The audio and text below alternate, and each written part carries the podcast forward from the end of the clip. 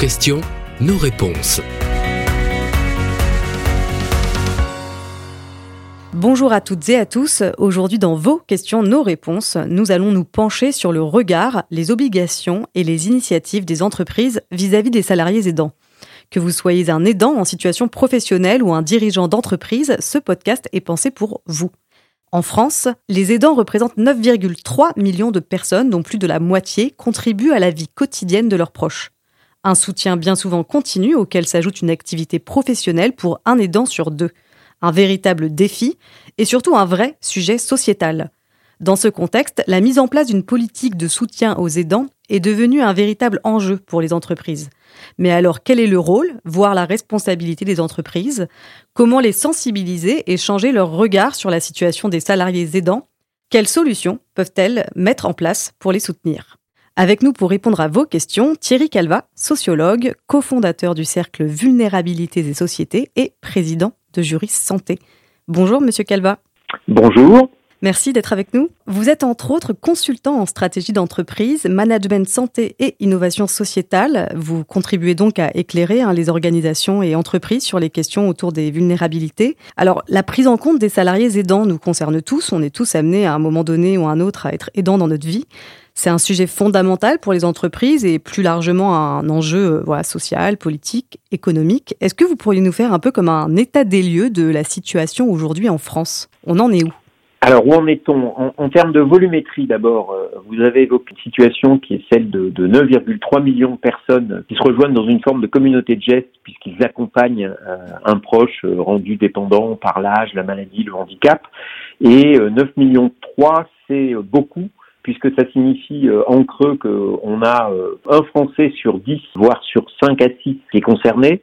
Et cette situation est une situation qui, par ailleurs, fait que sur le, sur le marché du travail, il y a environ 5 millions d'aidants, ce qui correspond peu ou prou à 20, 20 à 25% de la population active. C'est dire si euh, ces situations sont des situations euh, extrêmement euh, tendues, à la fois pour les personnes, mais aussi pour, le, pour les collectifs de travail. Et aujourd'hui, les entreprises commencent petit à petit à prendre en compte les, la, la, situation, puisqu'un récent sondage, sondage qui a été mené auprès des DRH euh, sur la question des aidants, donc on estime que trois quarts des entreprises sont aujourd'hui dans une situation où elles commencent à s'intéresser à la question des aidants, voire même se sont engagées euh, sur cette question. Une avancée qui est plus que nécessaire, mais c'est bien, c'est rassurant, ça veut dire que ça bouge? Ça veut dire que ça bouge, ça veut dire que ce, ce sondage euh, montre que visiblement les entreprises commencent à intégrer le sujet dans leur, dans leur réflexion. Je suis dans l'incapacité euh, statistique de vous dire euh, si on a un progrès significatif d'un an sur l'autre, puisque c'est un sondage relativement inédit. Mais en revanche, ce qui est sûr, c'est que euh, visiblement, sous l'impulsion à la fois des associations et aussi sous l'impulsion des, des pouvoirs publics, cette question est en train de progressivement gagner l'entreprise euh, comme en témoigne euh, bah, la succession des stratégies nationales, puisque vous avez une première stratégie nationale de mobilisation pour les aidants qui avait vu le jour euh, en 2020 jusqu'en 2022, plus sa reconduction dans le cadre d'une stratégie qui a été récemment présentée donc en octobre 2023 et qui poursuit jusqu'en 2027 et qui donne des nouveaux droits et notamment aux aidants et vient soutenir un mouvement qui est en train de se mettre en place alors, c'est un sujet qui est évidemment euh, très important euh, pour nous, hein, pour ce qui est du bien-être des aidants euh, salariés. Mais si on se place du point de vue de l'entreprise, est-ce que vous pourriez nous expliquer, là, si vous aviez une minute pour convaincre les entreprises qui pourraient nous écouter, quel est pour elles l'intérêt d'agir? Pourquoi est-il nécessaire que les entreprises se saisissent du sujet des aidants en activité? Alors, il est nécessaire pour plusieurs raisons. La première, c'est une raison, j'allais dire, qui est bassement volumétrique puisque quand on le reconstitue, vous avez euh, globalement dans chaque entreprise 20 à 25% de leur effectif qui est constitué de salariés aidants. Alors ensuite, ça peut varier d'une entreprise à l'autre en fonction euh, notamment euh, de critères d'âge ou de critères de genre, je ne rentrerai pas dans le détail, mais toujours est-il que ça veut dire qu'il y, y, a un poids significatif de collaborateurs qui sont en situation d'aide. Une fois que j'ai dit ça, j'ai pas dit grand-chose puisque c'est des situations qui sont des situations extrêmement variées, variables, puisque être aidant, on peut l'être tout autant euh, d'un parent, euh, d'un conjoint, d'un enfant, voire d'un ami, d'un voisin. avec derrière des niveaux d'intensité qui sont extrêmement variables. Alors s'agissant de la maladie d'Alzheimer, on est plutôt sur des niveaux d'intensité tels qu'ils sont repérés dans les études plutôt importants. Mais toujours est-il mm. que pour l'entreprise, ça veut dire qu'elle a des effectifs qui sont possiblement concernés, pour ne pas dire impactés.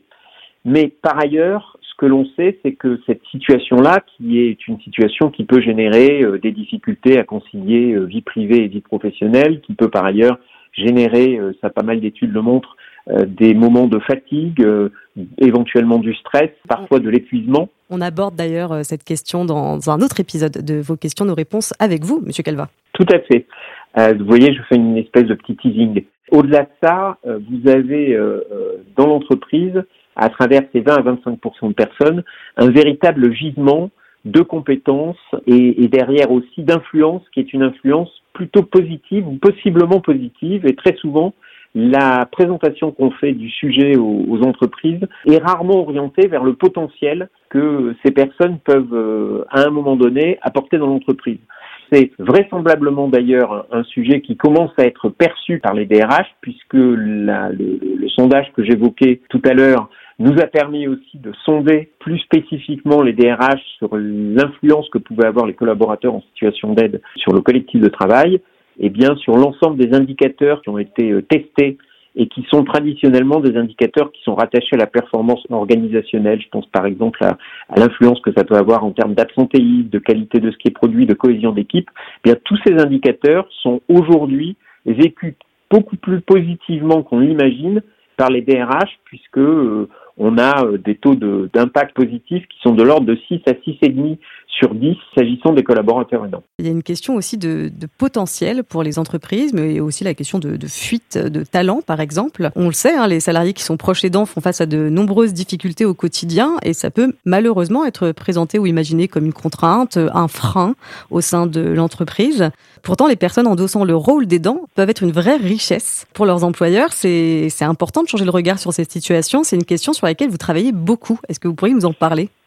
Oui, alors on y travaille beaucoup en partant d'un constat assez simple, c'est que plus euh, les aidants sont présentés euh, sous un angle qui est un angle euh, dramatisant, qui consiste à en voir finalement une forme de charge pour les organisations, et plus le passage à l'action de la part des entreprises semble finalement réduit, tout simplement parce que certaines ne voient pas l'enjeu, d'autres peuvent être tétanisés par euh, l'idée qu'elles vont mettre euh, un doigt dans un engrenage qui est un engrenage compliqué. Et l'approche par les compétences, l'approche par finalement le savoir expérientiel que génère une situation d'aidance, nous semble être une, démarche qui est plutôt une démarche de, nature à provoquer du passage à l'action. Alors on y travaille beaucoup, on y travaille notamment dans le cadre d'une pépinière c'est une pépinière d'entreprise dont le nom est Aidant ses compétences, qui est une pépinière de savoir expérientiel qui a été montée en partenariat avec le Cercle Vulnérabilité Société, AG2R La Mondiale, l'Association française des aidants et euh, le CDIFF, et qui nous a permis en trois ans de pouvoir identifier quatre grands blocs de compétences qui sont aujourd'hui euh, des compétences rattachables à la situation d'aidance, Là où c'est intéressant, c'est qu'on s'aperçoit qu'ils sont des, des, blocs de compétences attendus par la plupart des entreprises à un horizon 2025-2050. Si on en croit euh, le, rapport des, jobs du futur du Forum économique mondial, et au-delà de cette identification, on a mis en place des outils qui permettent bah, derrière de pouvoir identifier quand on était dans les compétences qu'on a générées, de pouvoir les valoriser dans l'entreprise à travers euh, des outils et des fiches euh, extrêmement pratiques. Et euh, cette démarche a fait l'objet d'une expérimentation durant 18 mois et qui a permis le fait de pouvoir rédiger un guide pratique qui permet à l'ensemble des DRH de pouvoir aujourd'hui mettre en place des dispositifs de valorisation des compétences dans leur entreprise. Alors, on parle de quel type de compétences, par exemple? Alors il y a quatre grands blocs de compétences euh, qui ont, été repérés auxquels on rattache un des sous-compétences. Il y a un premier bloc de compétences qui est celui de l'auto-organisation. De fait, euh, la capacité qu'on a en tant qu'aidant à euh, durablement pouvoir s'impliquer aux côtés de la personne qu'on accompagne, à pouvoir conduire et prioriser un certain nombre d'actions, à pouvoir savoir et à savoir se ménager dans la durée, montre qu'en fait on est que dans les organisations, on appelle des collaborateurs automobiles, c'est-à-dire en capacité à s'auto-organiser.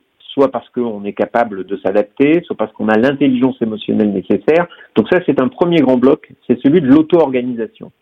Il y a un deuxième grand bloc qui apparaît, qui est euh, la capacité qu'on a en tant qu'aidant à travailler avec les autres. Quand vous êtes euh, à la fois à l'écoute du proche et que euh, vous allez décrypter un certain nombre de signaux, voire de symptômes pour des professionnels de santé, quand vous allez gérer une équipe soignante ou une équipe d'aide à domicile, quand vous allez aussi organiser les relations que l'ensemble de la famille qui se retrouve impliquée, hein, même indirectement dans la situation de la personne accompagnée, ben, quand vous êtes dans cette situation de coordination, vous êtes dans une vraie capacité à permettre aux uns et aux autres de s'aligner dans une direction, donc derrière, dans une capacité à travailler avec les autres, ce qui, par exemple, ouvre de façon plus naturelle à des métiers comme euh, le métier de conseil ou l'orientation de service.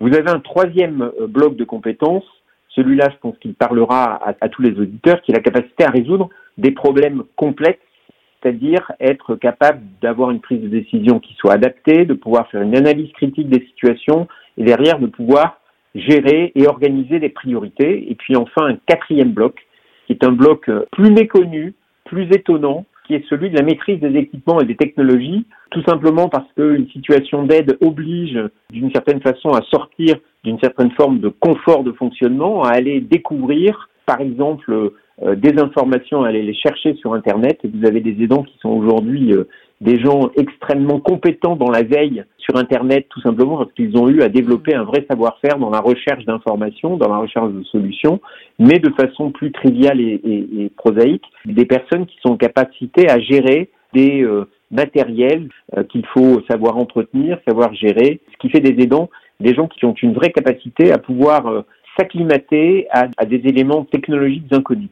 Et ces quatre compétences-là sont des compétences qui commencent d'ailleurs aujourd'hui à être complètement euh, à la fois attendues et d'une façon ou d'une autre euh, qui commencent à être repérées par les DRH et les organisations voilà, les aidants sont précieux et dans notre société et dans les entreprises. Hein. Vous, vous venez de, le démontrer encore une fois. Vous aidez les entreprises à comprendre les atouts des aidants, mais vous aidez aussi euh, de cette manière les aidants à prendre conscience de leur propre potentiel finalement. Exactement. Dans, dans le cadre de la démarche qu'on a menée, on s'aperçoit qu'en fait, à travers l'expérience d'aide, vous avez trois types de choses qui en ressortent. Là, je vous ai présenté le produit final hein, à, travers les, à travers les compétences, mais ce qui est intéressant, c'est que le processus génère finalement des effets euh, qui sont des effets euh, plus ou moins importants et plus ou moins directs. Vous avez évidemment, dans le cadre de l'aidance euh, telle qu'elle est pratiquée par, je pense, hein, les, auditeurs qui nous écoutent, vous avez une capacité à apprendre un certain nombre de choses et finalement à vous retrouver à acquérir des savoirs, des savoir-faire un peu différents et qui vont vous donner une, forme de, de, compétences un peu situationnelles. Par exemple, euh, en tant qu'aidant, on sait comment se comporter. En tout cas, on apprend par effet de répétition, euh, parce qu'on y est confronté, ben, on apprend à gérer une situation qui peut possiblement être une situation de crise. C'est ce qu'on a appelé, nous, dans le cadre de la démarche qui était, qui était la nôtre, la capacité que le processus a à, produire une forme d'énergie finale, c'est-à-dire une énergie dite de destination. Puis ensuite, euh, plus l'aide va s'installer dans le temps et plus l'aidant est jeune, et, et ça, c'est un phénomène qui est un phénomène euh, intéressant, c'est que plus les danses intervient jeune et plus le, le, le, changement est important, et les danses jeunes est loin d'être négligeable, puisque suivant les, les, les, différentes études, on va considérer qu'au sein des 9,3 millions d'aidants euh, qu'on évoque depuis le début de l'émission, entre 500 et 800 000 sont des aidants jeunes, c'est-à-dire qui ont moins de 18 ans. Et donc cette situation, donc euh, au-delà de la production d'énergie finale, bah, plus elle va durer dans le temps et plus on est jeune, et plus on va être dans la production, euh, l'acquisition, non plus cette fois-ci de savoir ou de savoir-faire, mais aussi de savoir-être, ce qu'on appelle euh, dans le domaine énergétique une forme d'énergie dérivée, c'est-à-dire une énergie transformée qui va derrière venir euh, amener une transformation psychopersonnelle en termes psychologiques, relationnels, personnels, organisationnels. Et puis, ce processus-là, il génère aussi qu'au sein d'un processus énergétique qu'on appelle de l'énergie fatale, c'est-à-dire une énergie qui existe mais qu'on ne sait pas récupérer.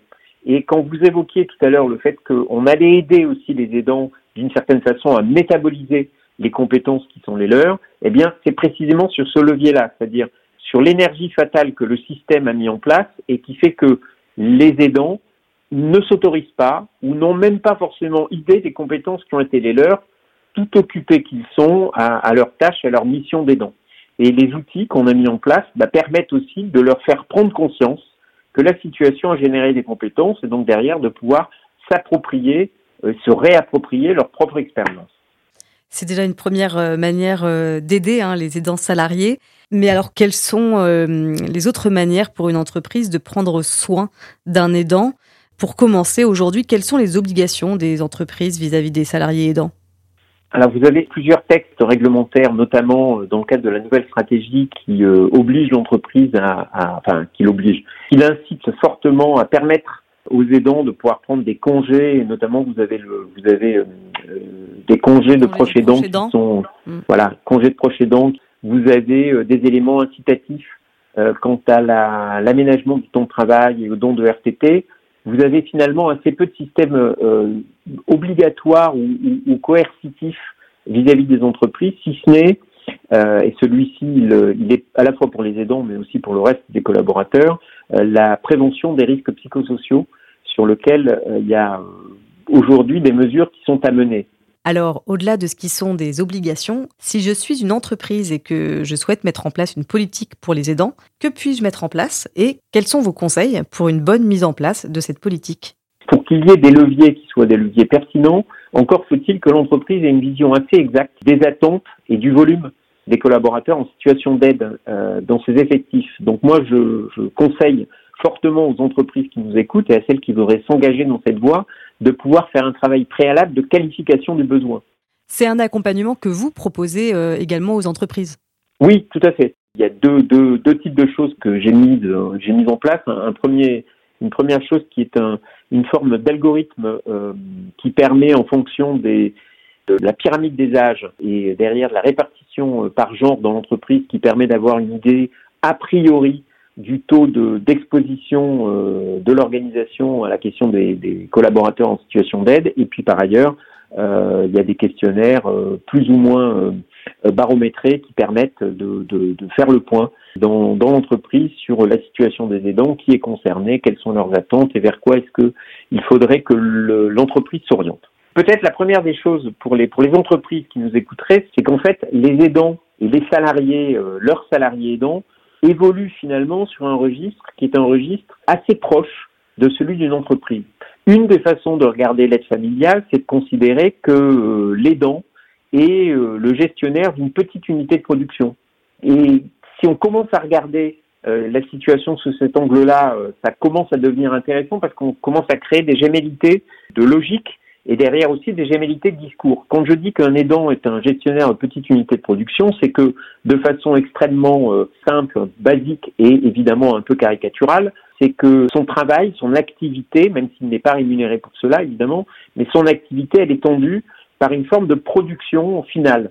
Euh, pour une entreprise, ça peut être de produire des boulons, euh, de produire de l'expertise comptable. Pour l'aidant, la production finale, euh, qui est la sienne, ben, c'est l'amélioration de la santé de la personne qui l'accompagne, la capacité qu'il a à maintenir au domicile une personne qui est une personne euh, en fragilité, ou éventuellement l'amélioration de sa qualité de vie. Voilà. Et comme n'importe quelle unité de production, l'aidant se retrouve aussi à devoir recycler, utiliser, exploiter des ressources pour pouvoir euh, effectuer son activité, bah, dans une entreprise, vous allez utiliser de l'aluminium pour produire des boulons. Hein, si on reste sur cet exemple-là, bah, quand vous êtes aidant, vous avez un certain nombre de ressources qui sont des ressources médicales, évidemment, des ressources familiales aussi, puisqu'on peut s'appuyer sur ses, sur, sur, sur ses proches, des ressources financières qui sont assez essentielles, mais aussi des ressources environnementales, c'est-à-dire qu'on va pouvoir, à un moment donné, s'appuyer sur un écosystème qui est par exemple les voisins. Et ces ressources-là, donc, qui permettent à l'aidant de pouvoir euh, effectuer sa mission et donc derrière de pouvoir produire finalement de la santé, du maintien de domicile, de la qualité de vie, eh bien, elles vont, euh, durant tout le processus de transformation, être euh, impactées par deux choses. Il y a ce qu'on appelle des contraintes dites de production, c'est-à-dire derrière le fait qu'en tant qu'aidant, on doive à la fois être au travail et en même temps s'occuper de la maison, qu'on doit être à une réunion et en même temps accompagner un, un proche à un examen médical. Donc ces contraintes de production, elles vont générer de façon euh, mécanique, j'allais dire, ce qu'on pourrait qualifier de pollution ou de toxicité sous forme d'épuisement, de tension, qui vont peser sur la santé de l'aidant.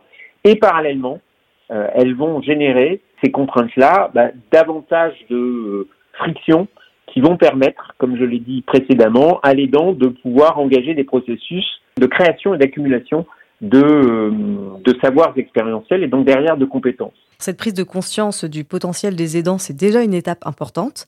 Et alors, quels sont les leviers que l'entreprise peut actionner pour soutenir ses aidants?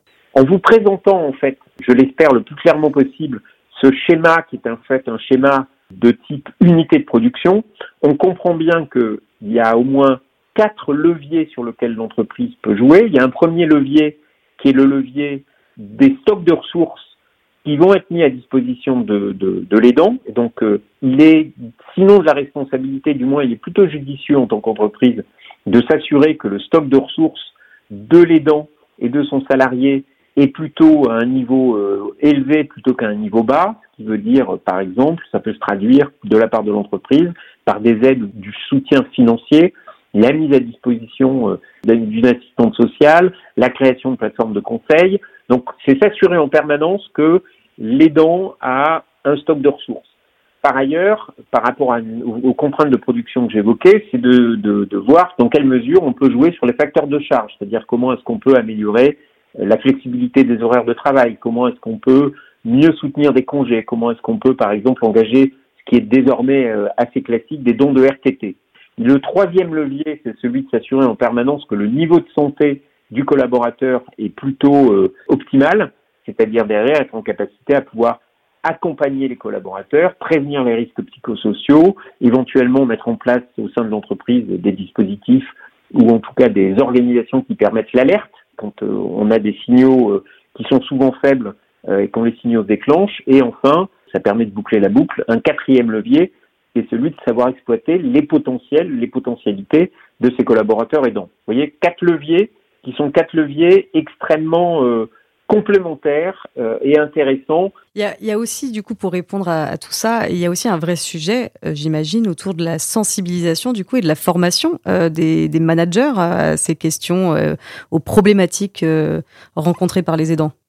Oui, puisque les managers, vous avez parfaitement raison, les managers étant une forme de courroie de transmission, il y a aujourd'hui des formations qui se mettent en place, hein, qui sont, qui permettent aux managers de mieux gérer leurs collaborateurs. Il y a aussi euh, euh, la sensibilisation de l'ensemble des collaborateurs.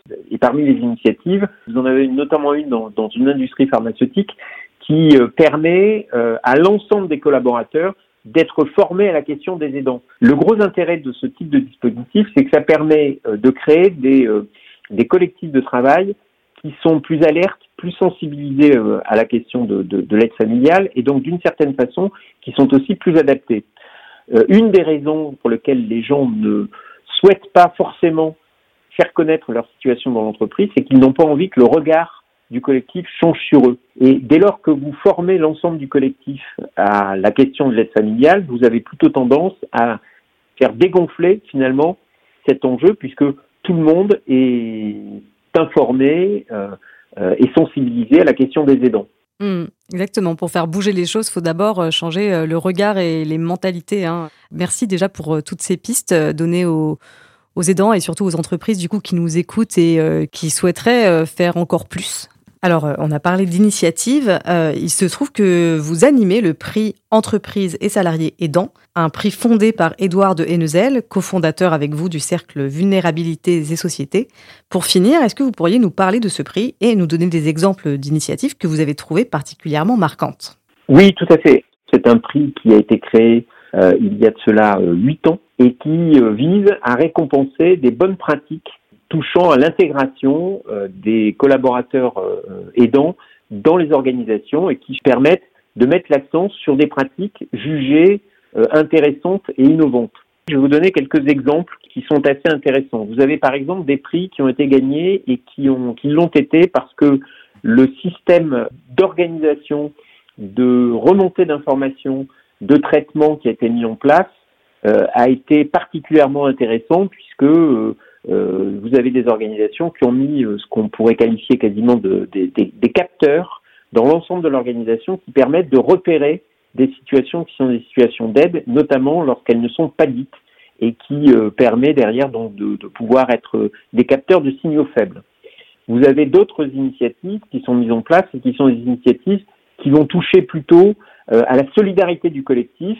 Alors vous avez bien évidemment les questions touchant aux dons de RTT, mais vous avez aussi euh, un, un, dispositif plutôt plutôt neuf qui depuis, je crois, a été, a été généralisé dans, dans certaines entreprises, qui est ce qu'on appelle l'arrondi solidaire du salaire, c'est-à-dire que vous acceptez euh, de perdre euh, tout ce qui va après la virgule de votre salaire tous les mois et euh, l'ensemble est mis dans un pot, dans un pot commun avec un abondement de l'entreprise, c'est-à-dire que l'entreprise multiplie par un, deux ou trois suivant, suivant la situation, et donc la, les, les, sommes qui ont été investies par l'ensemble des collaborateurs, ce qui permet derrière de pouvoir créer des dispositifs qui sont des dispositifs euh, euh, euh, importants, intéressants et qui vont aider la plupart du temps financièrement les collaborateurs.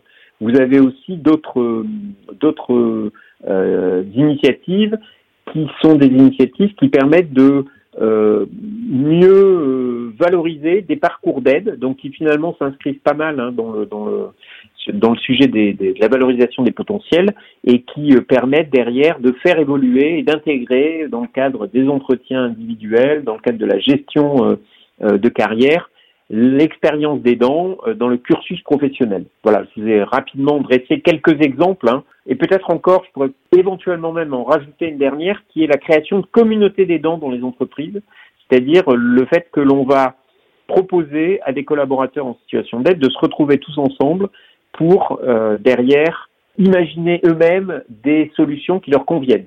Ce qui est très important, notamment pour euh, sortir de l'isolement, mais aussi pour euh, libérer hein, la parole au sein des entreprises.